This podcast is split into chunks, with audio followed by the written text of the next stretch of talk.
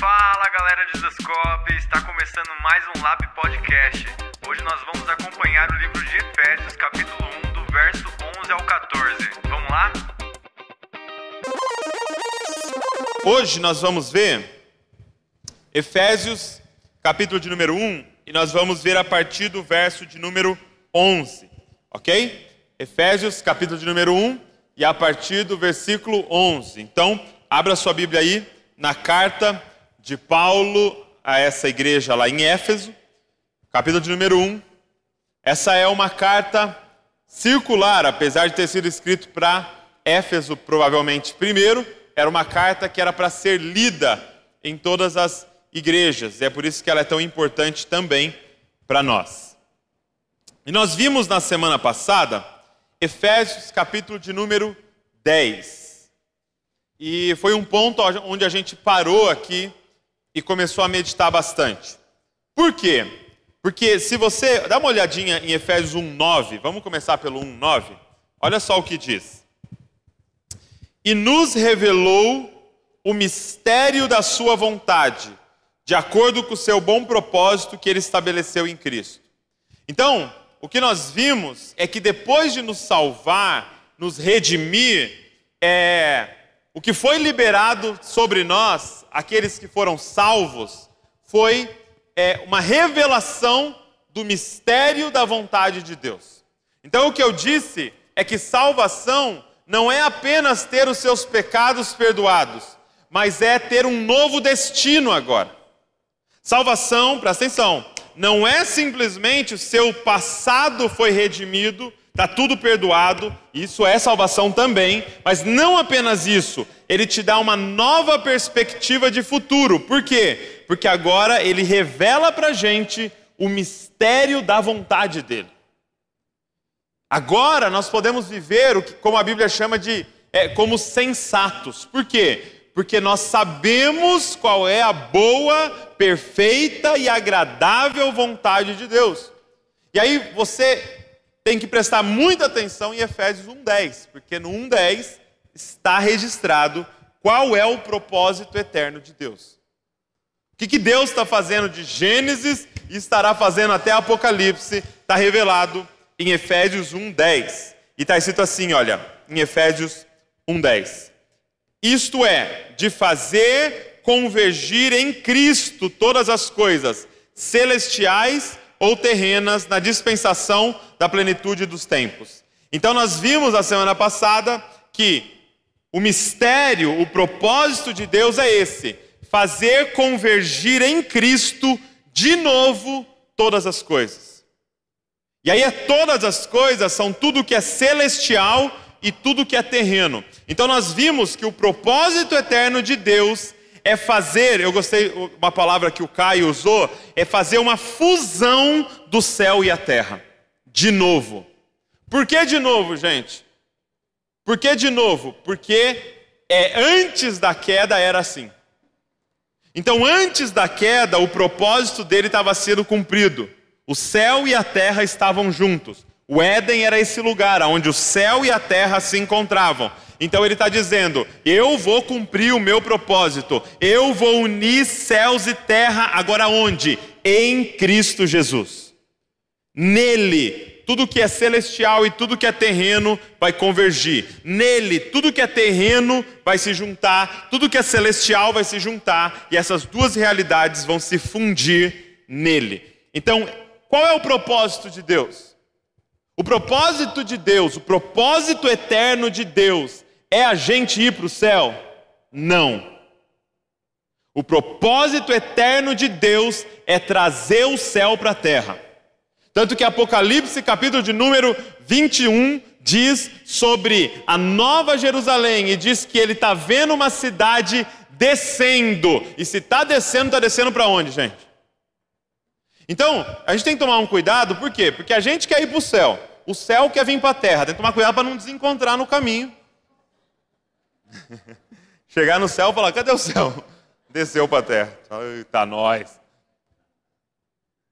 E aí há uma confusão, porque, deixa eu esclarecer isso. Você pode perguntar, Douglas, mas me responda uma coisa: eu não vou para o céu. Você vai para o céu, calma. O que eu estou dizendo é que você não vai viver no céu eternamente. Presta atenção. Por quê? Porque você foi criado para ser humano. Você não foi criado para ser uma alminha tocando harpa numa nuvem. Você foi criado para ser humano. Então, aqueles que morreram em Cristo estão aguardando neste lugar que a gente chama de céu. Mas o que, que eles estão aguardando? E é interessante que Hebreus diz isso, que Abraão, que Isaac, que Sansão, que Davi, que Moisés, todos esses heróis estão lá e diz assim, presta atenção, aguardando o prêmio. Ou seja, eles estão no céu, mas estão no céu aguardando o prêmio. Ou seja, céu não é o prêmio. O que é o prêmio, gente? Ressuscitar com o corpo glorificado igualzinho o de Cristo. O que, que eles estão aguardando? A gente terminar a carreira. Aqueles que estão com o último bastão, a última geração, terminar o trabalho. E aí a Bíblia diz que todos irão ressuscitar com um corpo igual daquele que era o primeiro fruto. Jesus Cristo. Um corpo que não vai experimentar mais morte. Um corpo glorificado. Então, qual é a, o propósito eterno de Deus? Fundir o céu e a terra. Fazer convergir em Cristo tudo que é celestial e tudo que é terreno. Agora, vamos lá. Olha o que diz no verso de número 11, então. Depois que ele diz isso, é, é, depois que ele diz no 10, isto é, de fazer convergir em Cristo todas as coisas celestiais ou terrenas na dispensação da plenitude do tempo, aí ele diz no verso 11: Nele, esse nele é em Cristo, ok? Nele fomos também escolhidos, tendo sido predestinados, conforme o plano daquele que faz todas as coisas segundo o propósito da sua vontade. Verso 12. A fim de que nós, os primeiros, esperamos, os que primeiro esperamos em Cristo, sejamos para louvor da sua glória. Nele, quando vocês ouviram, diz assim, olha, no verso 13: Nele, quando vocês ouviram e creram na palavra da verdade, o evangelho que os salvou, vocês foram selados com o Espírito Santo da promessa, que é a garantia da nossa herança até a redenção daqueles que pertencem a Deus para louvor da sua glória. Então, verso de número 11, vamos lá. Então está dizendo assim, ó, que nele, e aí nós vamos é, é, é sempre lembrar que esse nele, e, e, e lembre-se que o apóstolo não cansa de repetir, ok? Nele aqui é em Cristo, correto? Então é sempre nele, não é porque você é bom, não é porque você está fazendo tudo certinho, não é porque você é especial, não. É nele fomos também. E aqui ele começa a usar algumas palavras, e até mesmo repetir algumas palavras que ele já usou lá em cima. Primeiro, ele diz: fomos escolhidos. Segundo, ele diz: tendo sido predestinados. Vocês lembram que quando eu disse de escolhidos, é algo que o apóstolo diz para nos encher de esperança. Isso aqui, gente, revela para nós que foi tudo pela graça. Isso aqui reafirma para a gente que a nossa salvação é apenas graça de Deus. Por quê? Porque Ele nos escolheu e nos predestinou antes da fundação do mundo. Ou seja, você não tinha feito nada certo e você não tinha feito nada errado, ele já tinha te escolhido e te predestinado. Antes de você nascer, ele já tinha te escolhido. O que, que é isso? Senão, graça. Diga comigo, graça. Ser escolhido. Lembra no futebol que ninguém te escolhia? Deus escolheu você. Você era sempre o último. E o que é esse predestinado? Quer dizer, ele já, antes mesmo de você nascer, já tinha um plano traçado para a sua vida. Ou seja, se você é filho de pais solteiros que por acidente não usaram camisinha, você não é um acidente para Deus. Ele te escolheu e ele já tinha um plano para a sua vida. Ele sabia quando você ia nascer, onde você ia nascer, como você seria e tinha algo traçado para você.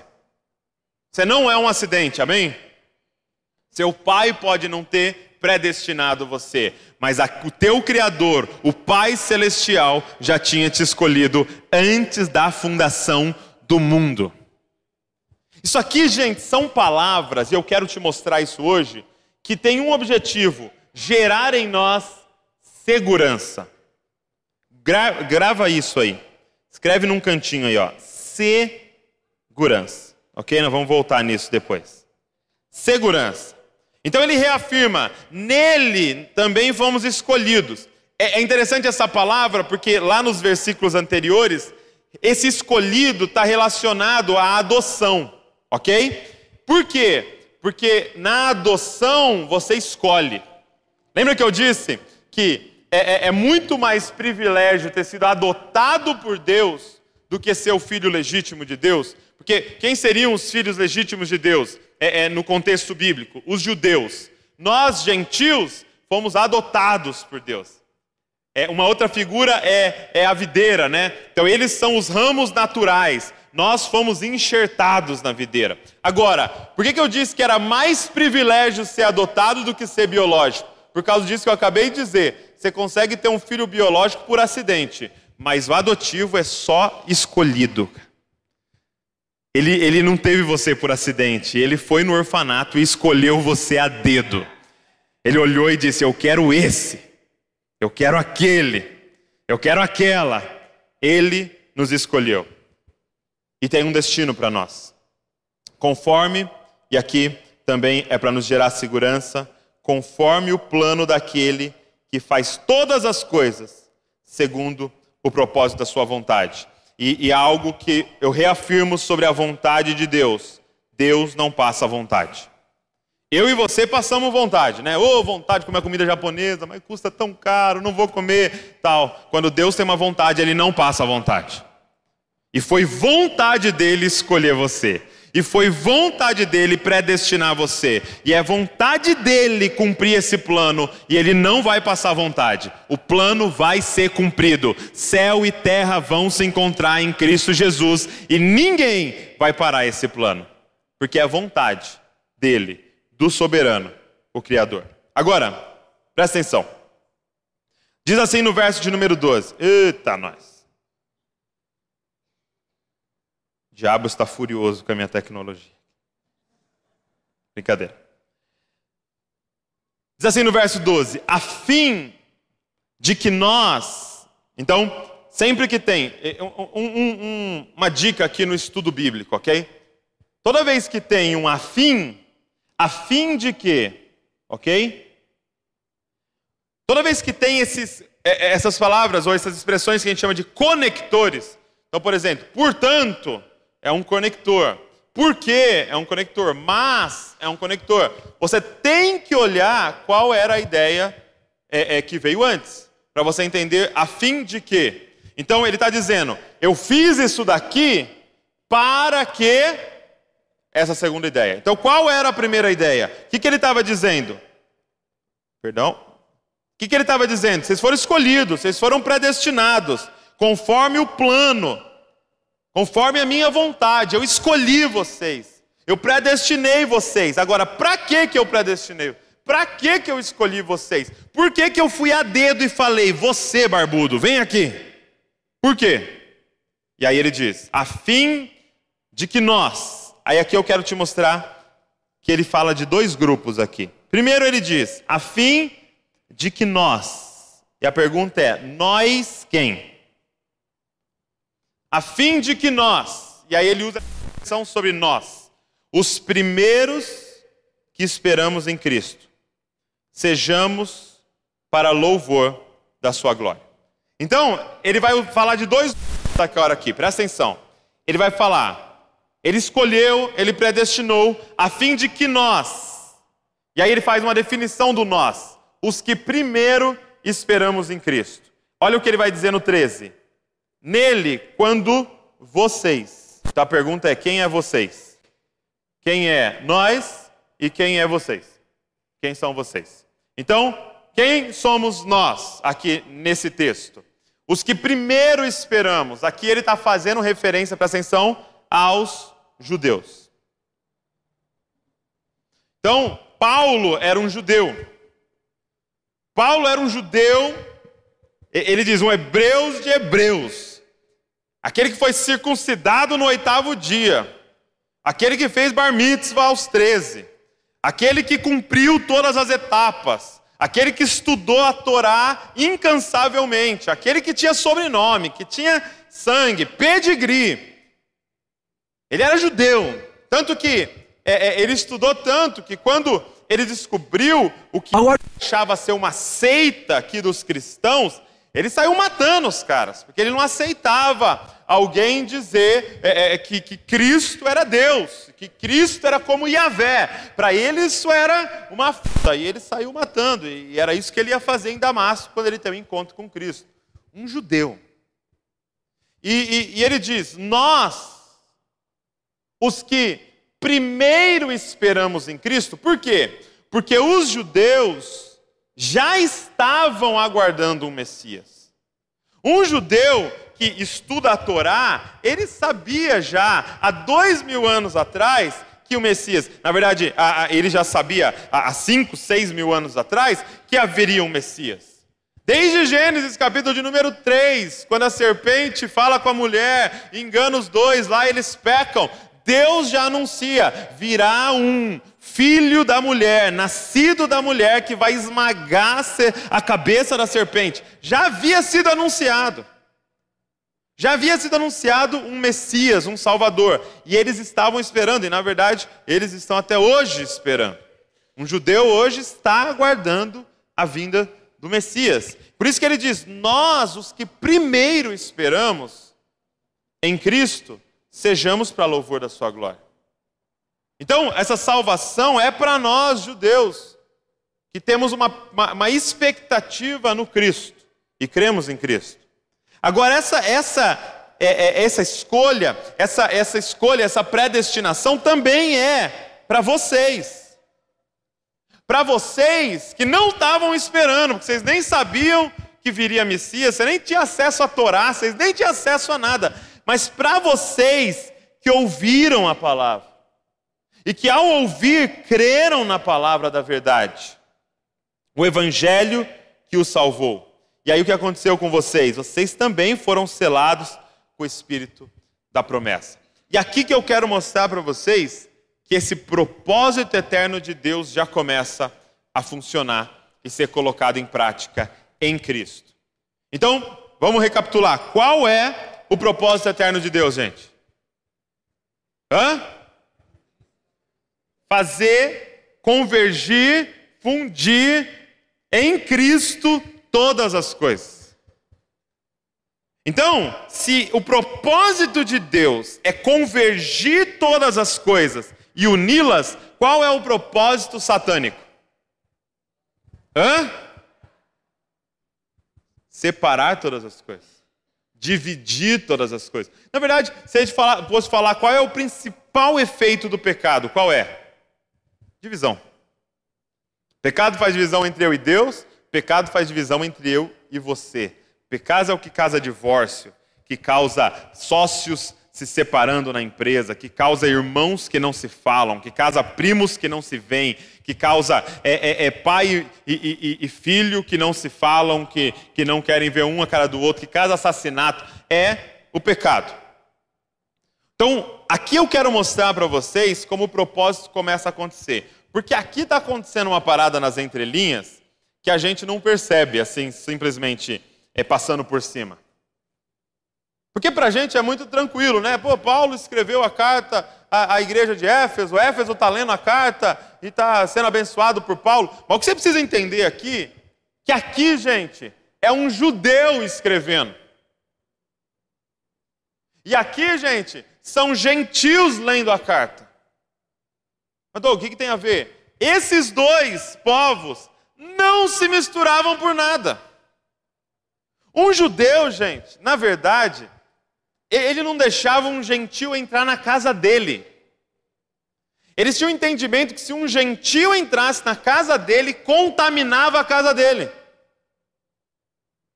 Um judeu tinha o entendimento que ele precisava se manter separado. Por quê? Porque ele era detentor é, é, é, do, da, da, revelação de Deus, ele era o povo escolhido, ele era o, o, o é, é, a, a raça escolhida por Deus, e que eles não podiam se misturar. Por que, que os judeus tinham tanta raiva, por exemplo, de um grupo chamado samaritano? Porque samaritano eram os caras que lá no passado tinham sangue judeu, que era o de Israel, e só que casaram com a galera dos pagãos e misturaram lá o Iavé com os deuses pagãos e virou aquela mistura. Então eles tinham assim é, é, é, um, um ódio de samaritano. E eles mantinham distância do gentil. Um gentil, gente, não poderia entrar, por exemplo, para dentro do templo. No pátio interior do templo, um gentil nunca poderia pisar. Agora entenda o que está acontecendo aqui. Esse judeu dos mais ortodoxos está escrevendo uma carta para uma igreja de gentios e está estendendo para eles a graça e a salvação do Iavé dele.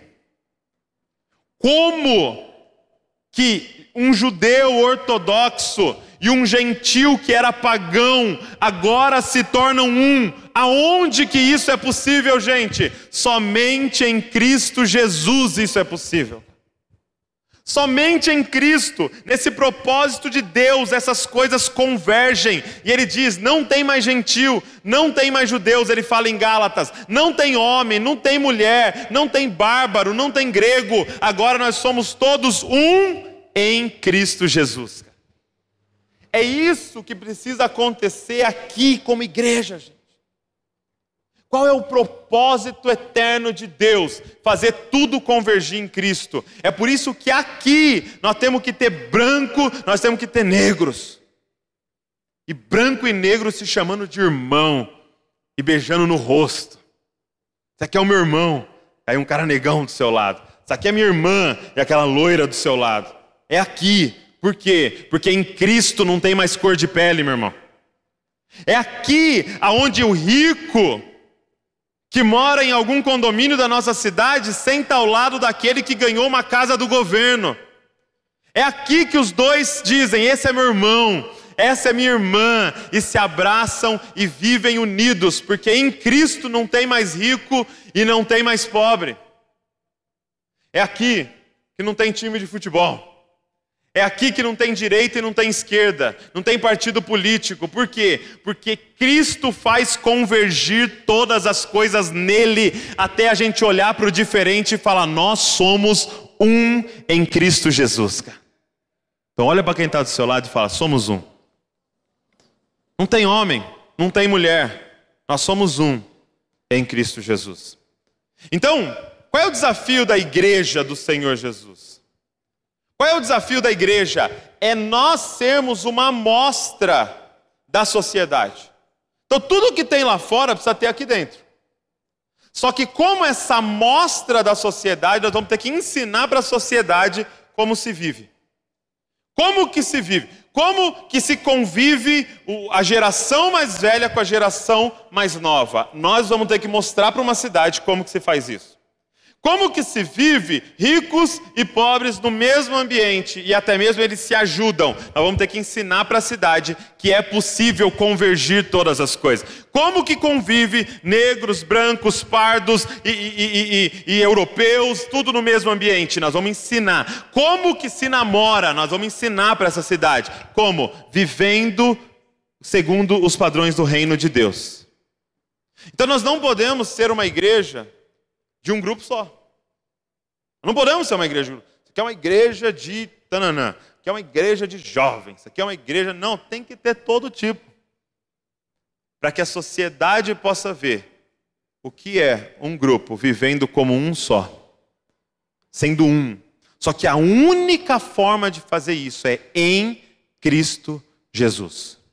Então, entenda que o que ele quer, o, que, o propósito de Deus é, é, está nessa palavra aqui, presta atenção. O propósito de Deus está na palavra unidade. Ok? Unidade. É nós nos tornarmos um. Mas eu quero que você preste muita atenção. Não, o propósito de Deus não está na palavra uniformidade. Porque por muito tempo, como igreja, a gente pensou que nós tinha que ser tudo igual. Não é não? Vim com a mesma roupa, assim, ó. Falar do mesmo jeito. Fazer a mesma coisa. Andar em fileirinha, assim. A gente pensou que o propósito de Deus era uniformidade. Então, qual que era o lance? Ei, para de ser você, você ficar parecido comigo, para nós ser tudo parecido.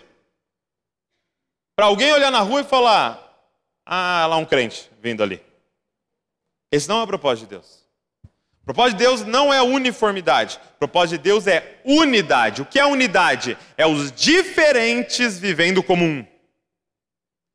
Porque o lance não é você abrir mão de, de quem você é para ser igual eu, para a gente ser um. Não. É você ser como você é, eu ser como eu sou, e a junção de nós dois. É nós multiplicados um com o outro formarmos alguém mais poderoso ainda.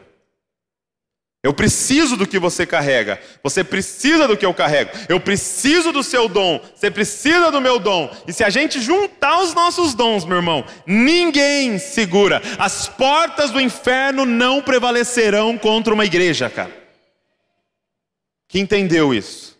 Unidade. O que, que é, é, Jesus vai dizer? Ele vai dizer assim na oração sacerdotal, em João capítulo número 17: quando eles forem um. Assim como eu e você, assim como eu e o Pai somos um, quando eles forem um, o mundo saberá que o Senhor me enviou. Quando que o mundo, e vamos ser mais é, é, é, é, menos ambicioso, quando que Bragança, quando que Atibaia, quando que Itatiba vai saber que Jesus Cristo é a salvação? Quando eles olharem para um grupo sendo um. Mas vocês são tudo diferente, como é que vocês conseguem ser um? Porque em Cristo tudo converge. Porque em Cristo tudo converge. Porque o propósito de Deus é isso, unir todas as coisas. E aqui nós estamos vendo isso. Nós, que já estávamos esperando o Messias, vocês, que ouviram o Evangelho da Graça, todos esses, e você vai ver lá na frente que ele vai começar a introduzir uma palavra chamada igreja, meu irmão. O que, que é essa unidade de gentil e de judeu, de pobre e rico, de negro e branco, de, de todas as classes sociais? O que, que é essa unidade? Se chama Igreja do Senhor Jesus. Não é uma unidade de parede, gente, é uma unidade de pessoas cheias do Espírito Santo de Deus, vivendo como um, mostrando Cristo. Isso é Cristo. Essas pessoas completamente diferentes. Então olha para quem está do seu lado e fala: seja diferente de mim.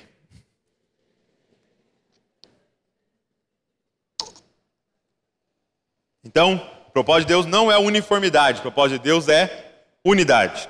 É a união dos diferentes. Ok, agora olha como que nós, então vamos pegar a nossa parte aqui dos gentios, né?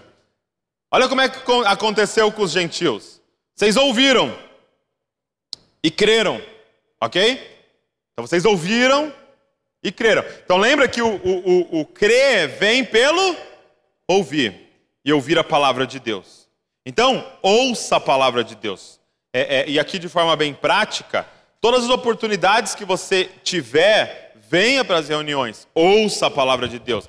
Venha na terça, venha no domingo, vá no DNA, em todas as oportunidades que você tiver, ouça a palavra de Deus. Está no carro, coloca lá uma pregação para você ouvir. Coloca uma coisa muito legal é, é de se fazer e, e, tem algumas pessoas que levam tão a sério isso daqui que a Bíblia diz que é, que a fé vem pelo ouvir e ouvir a palavra de Deus. Então o que, que eles fazem?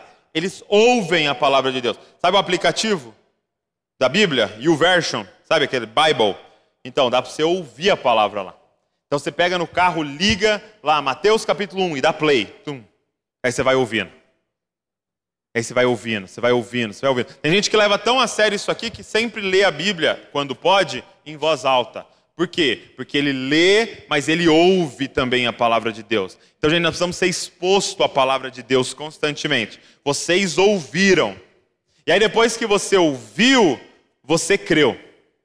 E esse crer, gente, como eu já disse aqui, mas eu quero reforçar com vocês, é, ele não é simplesmente é, acreditar. Esse crer, ele é, é fé, e ele tem muito mais a ver com outra palavra, que é confiar. Ok? Confiar. Lembra que eu disse para você que essa porção tem muito a ver com segurança. Então não é um simples acreditar somente, é um confiar. Confiar, ok? Então vocês ouviram a palavra e vocês creram, vocês confiaram nesse Deus, vocês confiaram nesse Cristo, vocês confiaram que Ele é a salvação. Vocês acreditaram que ele veio, morreu no lugar de vocês e não há mais condenação para vocês. Não é simplesmente eu acreditar num Jesus histórico que viveu há dois mil anos e fez tananã, tananã. Não, eu confio naquela obra. Eu estou arriscando toda a minha vida nessa verdade. Então, vocês ouviram, mas além de ouvir, vocês creram. E, gente, o Evangelho a Bíblia vai falar o tempo todo dessa palavra, fé. E eu quero diferenciar uma coisa aqui: fé não é crendice.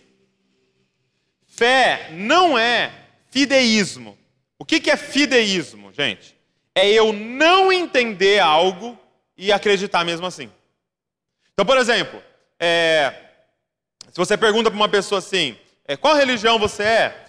Aí ela sempre, geralmente ela vai ter uma resposta. Alguns já dizem, não sou de nenhuma, mas alguém vai dizer, ah, eu sou não sei o quê, ah, eu, eu sou não sei o que lá, eu sou não sei o que lá. Aí você fala assim, é mesmo, mas como é que é lá na, na onde você vai, nessa religião? Ele fala, ah, eu não vou muito, não. Ah, não vai, não. É, é porque minha família é, né? Meus pais sempre foram, e, e aí eu sou. O que, que é isso? Fé? Não. Fideísmo. O que é fideísmo? Eu nem entendo o que é, mas eu creio. Isso é fideísmo ou loucura ao mesmo tempo. Mas o que é, é, é esse negócio de ser cristão, crente? Eu não sei direito, mas minha avó é. Aí ela me levou lá, eu, eu, eu sou também. Eu lembro que eu estava dando aula, eu dava aula de inglês há anos atrás, né? Dava aula de inglês, aí um, um, um, é, um aluno, no, no, sábado eu dava duas aulas seguidas, né? Tinha um intervalo no meio, aí um aluno veio falar comigo. Aí ele disse assim, era um senhor, assim, um cara mais velho, falou para mim assim, Douglas, você é evangélico? Eu falei, sou, sou evangélico. Eu falei, aí eu falei para ele, eu vou lá na igreja Família Debaixo da Graça, lá no Lava Pés. Ele falou, pô, que legal. Eu estava lendo um, um, um artigo numa revista que o povo evangélico é o povo que mais cresce financeiramente no Brasil. Eu falei, pô, informação boa aí, hein? Informação legal. Eu falei, mas e aí? Ele falou assim, é, aí eu virei evangélico. Pergunta para essa pessoa na hora: o que é o Evangelho? É, é, é, é o Evangelho é, é ir lá, né? De domingo lá? Ir de domingo? Ter pastor? Lá não é? Lá? Onde você vai lá? Não é lá os evangélicos? Isso é fideísmo. Aqui não está falando de fideísmo, está dizendo, vocês ouviram. Vocês entenderam o que vocês estavam ouvindo. Vocês ponderaram. Vocês compararam ao paganismo. Você comparou ao espiritismo que você veio. Você comparou à Umbanda que você acreditava. Você comparou ao ateísmo que você dizia ser. Você pensou e você falou, cara, isso aqui faz muito sentido. Isso aqui faz muito sentido. Nós somos pecadores. E um dia eu vou estar diante de Deus. E mesmo fazendo coisas boas, eu fiz coisas ruins. E Ele vai me condenar. A única esperança é se alguém viesse e morresse no meu lugar. Isso aqui faz muito sentido. Eu creio nisso aqui. Eu creio que ele ressuscitou, porque faz sentido ele ter ressuscitado. Eu creio, eu creio nisso aqui. Lógico que várias das coisas são milagres, várias das coisas são fora é, é, é do, do, do que a ciência explicaria, mas você diz, eu creio nisso aqui, porque isso aqui faz sentido para mim. Então, Por que, que nós viemos aqui, nós estamos vindo aqui de terças-feiras? Por que, que nós estamos aqui aos domingos? Por que, que nós estamos aqui firmados na palavra de Deus? Porque nós não queremos um grupo de fideístas. Nós não queremos um grupo que nem entendeu e diz que crê. Por quê? Porque na primeira oportunidade você vai abandonar a fé. Na primeira oportunidade que alguém do movimento LGBT vier e te dar uma explicação bem bonita de, de gen e de DNA, você vai passar para o lado de lá. Por quê? Porque você nem sabe do que, que você acredita aqui.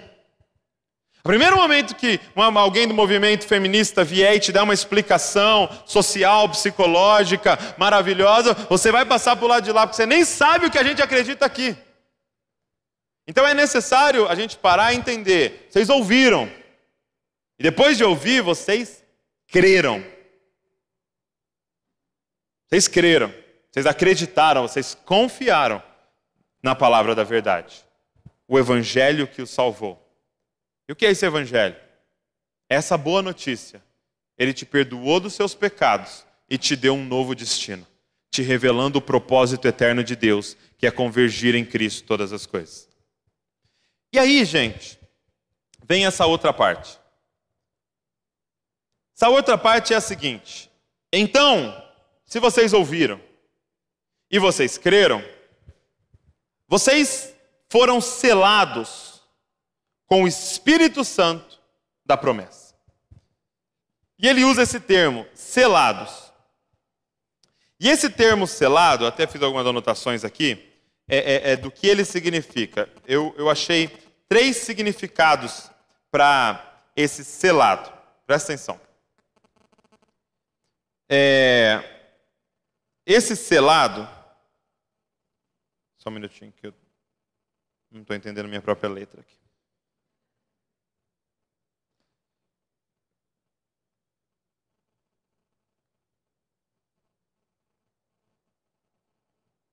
Achei. Se preocupa, gente, são apenas extraterrestres. Então. Vamos lá. Selados. Primeiro, é, a primeira é, é, explicação diz sobre autenticidade. Ok? Autenticidade. Então, assim, um rei escrevia uma carta para entregar para um rei da outra, do, do, outro país lá. Aí ele, alguém ia levar a carta. Como é que esse outro rei ia saber que aquela carta era, foi verdadeiramente escrito por aquele rei?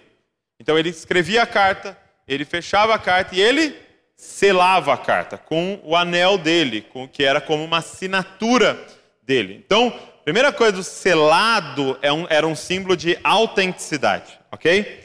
É, o segundo, a segunda interpretação desse, desse termo. Poxa vida, saiu aqui. É, era propriedade. Então,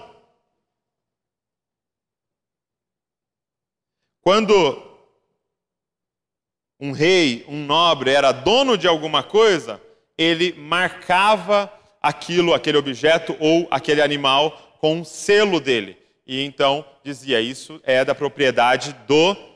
E você olhava no selo, você já sabia quem era dono daquilo ali. E a terceira coisa era fechado. Por exemplo, o túmulo de Jesus é, foi, a, é, lá em Mateus diz que foi selado o túmulo de Jesus. Eles prenderam cordas, amarraram e eles colocaram um selo naquelas cordas, estava fechado e somente o dono do selo podia vir e abrir aquele túmulo ali. Então, esse selado tem a ver com isso. Qual é o selo de Deus para aqueles que ouviram e para aqueles que creram? Primeiro, é um sentido de autenticidade. De que foi ele realmente que fez. Que foi ele realmente que falou com você. Que foi ele realmente que ministrou essa mensagem no seu coração que vocês ouviram e creram. Segundo, é, é que vocês agora são propriedades exclusiva dele. Há uma marca em você. Há uma marca em você e você agora tem dono, você agora tem pai, você agora é propriedade exclusiva do rei. Amém? Nós fomos selados. E terceiro, você foi fechado. Esse, esse fechado é muito interessante, que era mais ou menos assim: é, é algo que foi selado para que lá no futuro fosse aberto pelo dono do selo. Então, o que está dizendo sobre isso? Que vai chegar um dia que ele virá e somente ele poderá abrir. Então, era, era uma garantia de que no futuro ele voltaria e abriria o que ele selou. Então, vocês foram selados, e aqui eu quero que você dê, é, preste muita atenção nisso aqui, com o Espírito Santo da promessa. Por que o Espírito Santo da promessa? Porque foi prometido a vinda do Consolador. Porque foi prometido por Cristo que ele iria, mas enviaria é, o Consolador, o Espírito Santo, o Espírito do Cristo. Então, o que eu quero mostrar para vocês aqui, nesse versículo, que eu considero de suma importância, é isso aqui, olha. Crer e ouvir é um momento. Ser selado pelo Espírito é um segundo momento. Presta atenção. Crer e ouvir é uma coisa. Ouvir e crer, perdão, é uma coisa. Ser selado pelo Espírito é outra coisa. O que fica claro nesse texto é que vocês ouvir, ouviram, vocês creram e depois vocês foram selados pelo Espírito Santo da promessa. E esse Espírito Santo da promessa nos dá uma coisa. Ele, ele nos dá, não sei se eu posso usar esse termo, mas uma, uma sensação. Quando somos selados pelo Espírito, algo brota em nós, que é a primeira palavra do próximo, do, do próximo versículo: a garantia. Você pode perguntar, eu posso perguntar para você, você ouviu o Evangelho da Verdade? Sim. Aí eu te pergunto, você creu no Evangelho da Verdade? E provavelmente a maioria aqui diria sim. Agora, você sente garantido nisso? Você põe a cabeça no travesseiro e dorme em paz. Ou ainda tem algo dentro de você que você fica, ai, eu sei que ele morreu, eu sei que ele ressuscitou, eu sei que ele me escolheu, eu sei que ele me redimiu, eu sei que ele me adotou. Não aguento mais nem ouvir o Douglas falar isso. Meu Deus, eu já sei, mas você tem essa certeza em você. E lembra que eu falei numa mensagem? Incerteza, gente, não é da boca para fora. Certeza é dormir. Você quer ver? No, no barco lá, os caras estavam com Jesus no barco. Eles identificaram que era o Messias, que era Deus na terra, Emanuel. Mas quando o barco começou a fazer assim, meu irmão, todo mundo começou a tremer, todo mundo começou a ficar desesperado. Foram lá e aí aquele que tinha o selo do Espírito estava onde? Hã? Dormindo, meu irmão. Porque o que, que ele tinha? A garantia da herança. Ele estava selado. Quem que podia abrir aquilo ali? Só quem selou. Ele era autêntico, ele sabia quem ele era. Ele tinha sido marcado. Ele tinha sido selado pelo Espírito. E selado pelo Espírito você dorme, mesmo quando a crise está pegando todo mundo. Mesmo quando o diagnóstico veio, você dorme mesmo assim. Por quê? Porque você tem a garantia. Cara, quem está entendendo o que eu estou falando? Então, o que fica aqui, e eu quero mostrar para vocês, é que. Ah, voltou. Vocês ouviram, vocês creram, e vocês foram selados pelo Espírito. Esse texto deixa isso claro, mas há um outro texto que eu creio que ilustra isso. Lembra é, Atos capítulo de número 19, anota aí, eu não vou abrir agora para a gente não se alongar. Atos capítulo de número 19, Paulo chega na cidade de Éfeso. Aqui. Ele chega nessa cidade e a Bíblia diz que ele encontra, obrigado. Ele encontra um grupo, e presta atenção na palavra que ele usa, verso número 1 de Atos 19, um grupo de discípulos. Olha o termo que Lucas, inspirado pelo Espírito Santo, usa. Ele encontra um grupo de discípulos de Jesus. Ou seja, eles ouviram a palavra? Sim ou não? Creram na palavra? Sim. Já são considerados discípulos de Jesus. E Paulo passa um tempo com eles. E depois de passar um tempo com eles, Paulo faz uma pergunta. É, deixa eu perguntar uma coisa para vocês.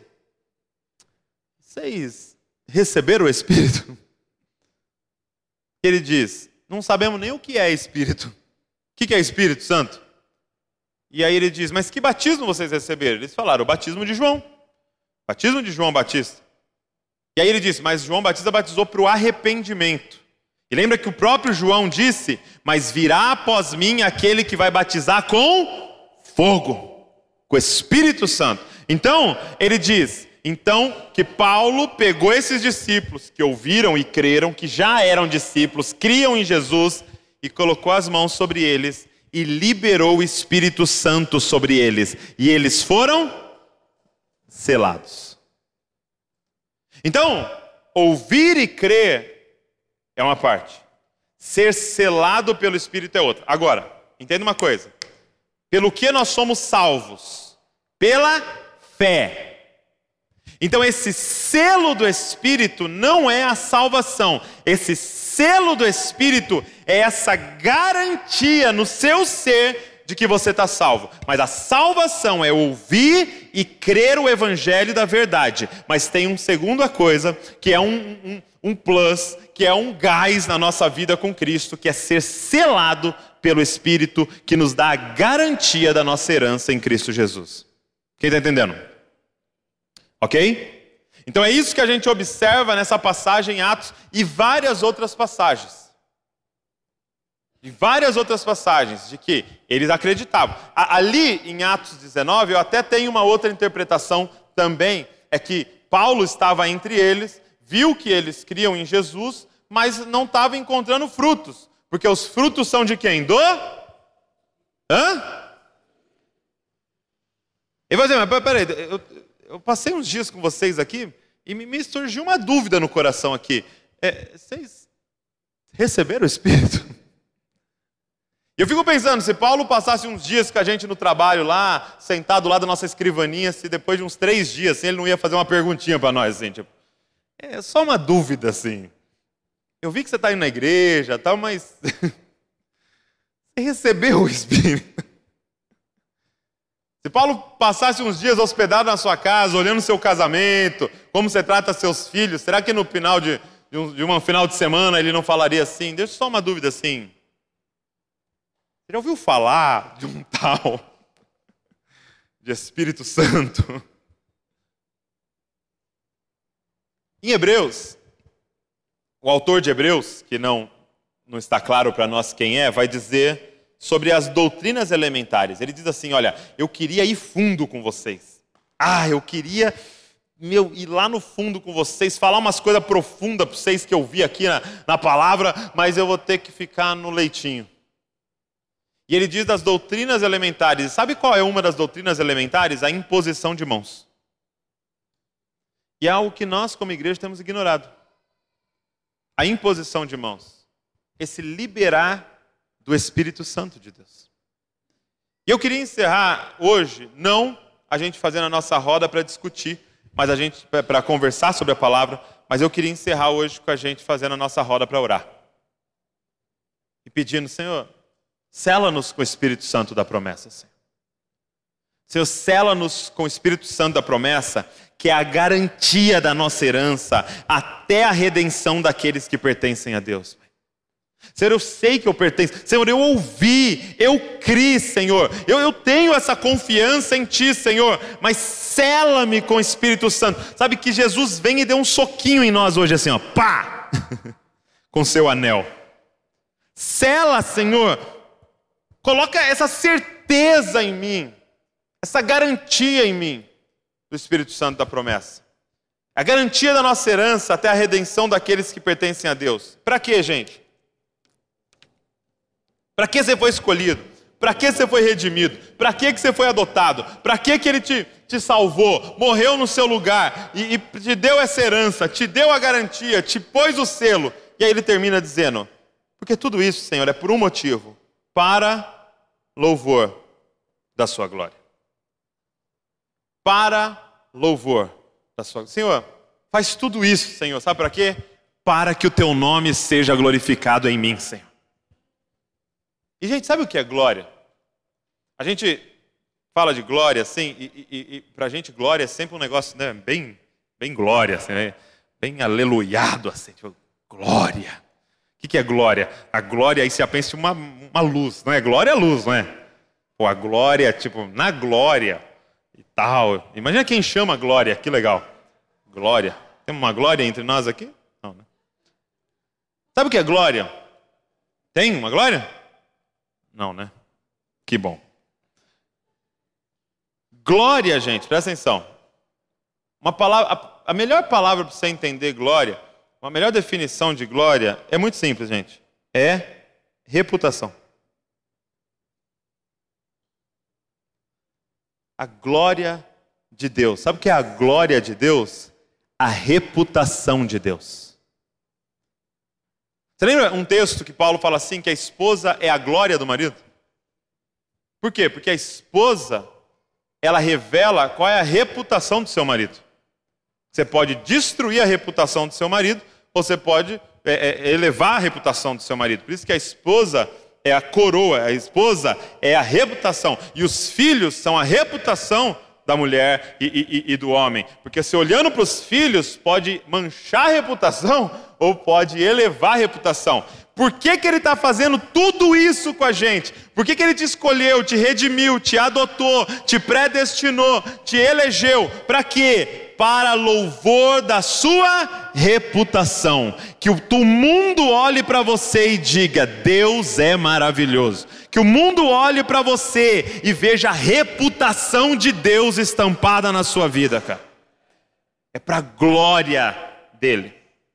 Então entenda, gente, andar em santidade para nós não tem a ver com salvação. Nós somos salvos pela graça, mediante a fé, lá na cruz do Calvário. Está selado, está garantido. Por que, que eu luto até derramar sangue para andar em santidade? Para a glória do meu Pai. Porque na faculdade eu carrego a reputação do meu Pai. Porque lá no trabalho eu carrego a reputação de Deus. Olha só o que, que, diz o versículo: porque sem santidade ninguém verá a Deus. Sabe como a gente sempre interpretou isso? Se eu não andar em santidade, eu não vou ver Deus. Não, não, não. Se você não andar em santidade, quem está ao seu redor não vai ver Deus. Porque sem santidade, ninguém verá a Deus. Porque onde que eles vão ver Deus? Glorificado na sua vida? Onde que eles vão ver Deus glorificado em você, patrão, em você, funcionário, em você, irmão, em você, irmã, em você, primo, em você, amigo, em você, funcionário, em você, cliente, em você. Sem santidade, ninguém verá Deus. Porque nosso andar em santidade revela a glória de Deus para quem está ao nosso redor. É por isso que ele te elegeu, é por isso que ele redimiu, é por isso que ele te adotou, é por isso, para que o mundo seja cheio do conhecimento de quem é Deus, olhando para os filhos dele, que somos nós. E sabe, tudo isso que a gente viu nesses quatro versículos, do 11 ao 14, tem um objetivo: gerar em nós segurança. Sabe como isso é difícil, gente? Se sentir seguro. As coisas são tão incertas nessa vida, né? não é verdade? As coisas são tão incertas ao nosso redor. Você vê esses casais, né? e, e vários de nós é, é, é passou por esse momento de entrar na igreja estar diante de um pastor, talvez você foi um padre, e você disse, até que a morte nos separe. E no meio do caminho, vocês se separaram. Você disse, não, agora essa empresa vai dar certo e dá algo errado. Agora esse emprego é o emprego e te mandam embora. E agora não, meu pai nunca vai me decepcionar e você descobre que ele traía sua mãe.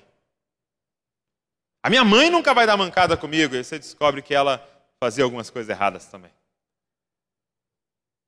Ele é meu herói, mas ele usava uso abusivo do álcool.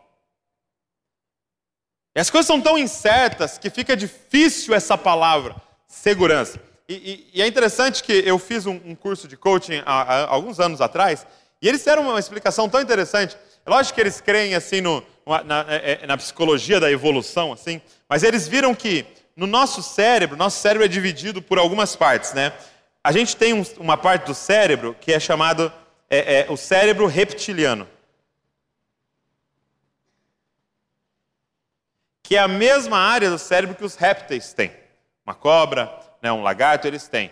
E eles descobriram que o, o, o reptiliano ele é completamente focado em eu. Ele só pensa em eu. Tanto que um, um réptil, ele, ele coloca um ovo e vai embora. Ele não fica lá protegendo o ovo, não. Porque o importante é proteger eu. Então, quando que ele ataca ou foge? Quando ele sente que tem um, algum perigo com eu. E, e esse é o cérebro do recém-nascido. O recém-nascido pensa só em quem? Em eu. Eu estou com fome. Ele não está nem aí se a mãe está dormindo, se a mãe está no banheiro, se a mãe quer tomar um banho. Está nem aí. Eu, o que importa é eu. Aí ele começa a gritar que nem um louco. Ah! Você pensa, meu Deus, está morrendo. Não, está com fome, um grande eu ali. É o cérebro do réptil. O objetivo dele é só um: sobreviver. Ok? Esse é o objetivo dele, sobreviver.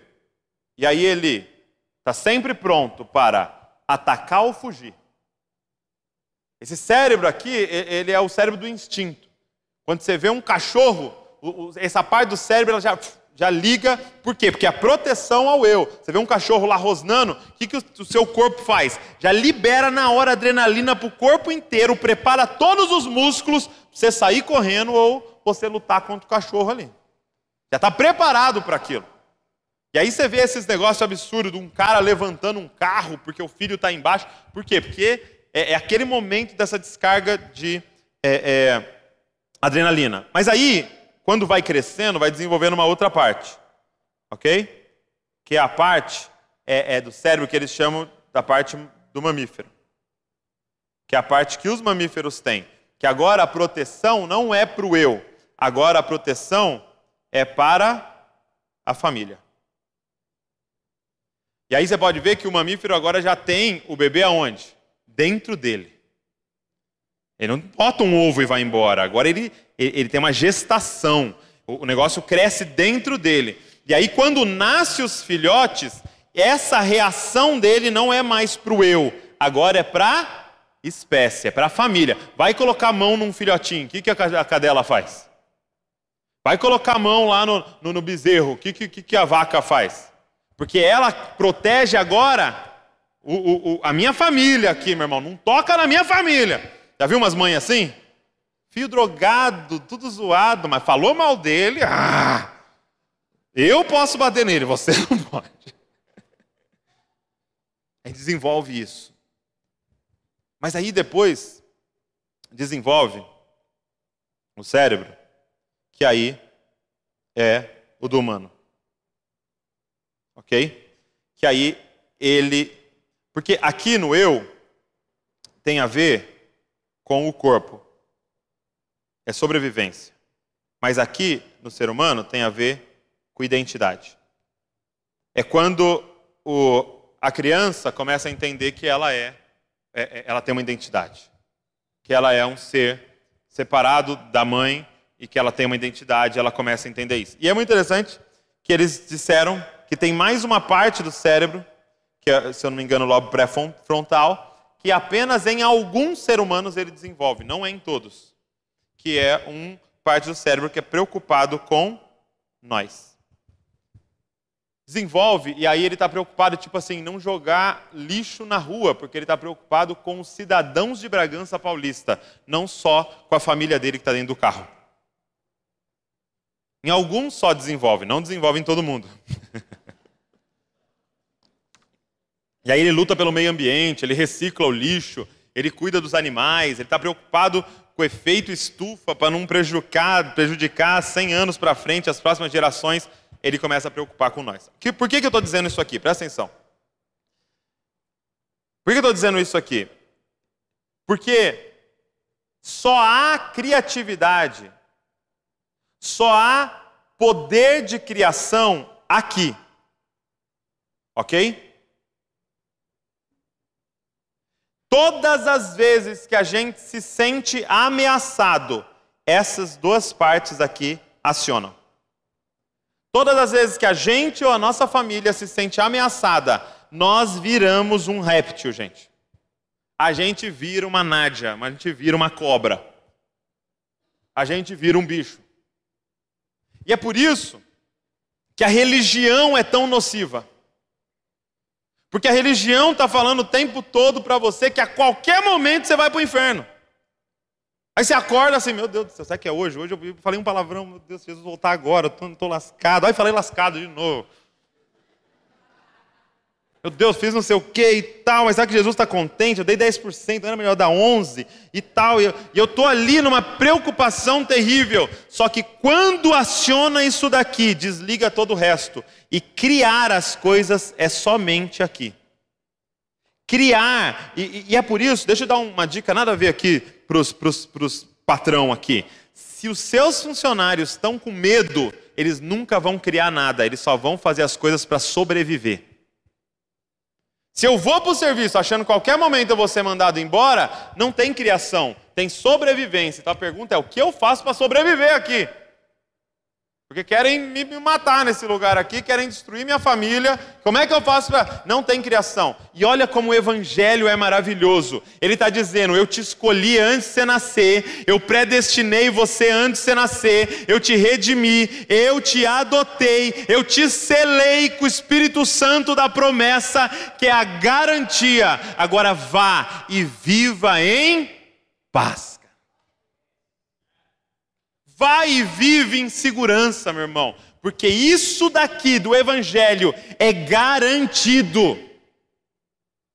Ele está dizendo para você: é garantia, é a minha palavra, é a minha vontade, é o meu propósito. Eu não sou o seu pai que vai te decepcionar, eu não sou o seu marido que vai te trair, eu não sou o seu filho que vai dar mancada com você, eu sou Deus.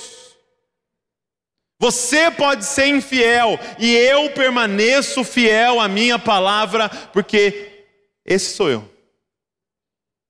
Gente, nós podemos, nós podemos viver em segurança e participar agora do que Deus está fazendo na face da terra. Nós podemos criar agora, temos uma mente de Cristo. Sabe quem era para ter criado Uber? Nós. Uber foi uma ideia boa, né? Sabe quem era para ter criado o Facebook? Nós. Você tem a mente de Cristo. Quem criou todas as coisas? Cristo. Colossenses 1,15. Nele foram criadas todas as coisas. Ele é o primogênito de toda a criação. Você tem a mente do Criador. O que você precisa? O selo da promessa. E dormir em cara. Parar de ficar acordando todo dia e preocupado se vai ser salvo. Você já foi salvo na cruz do Calvário. Agora viva para louvor da glória de Deus, cara. Crie para louvor da glória de Deus. Seja o máximo que você foi criado para ser para louvor da glória de Deus. Seja o melhor advogado do planeta Terra para louvor da glória de Deus. Vai fazer sua faculdade para quê? Para louvor da glória de Deus.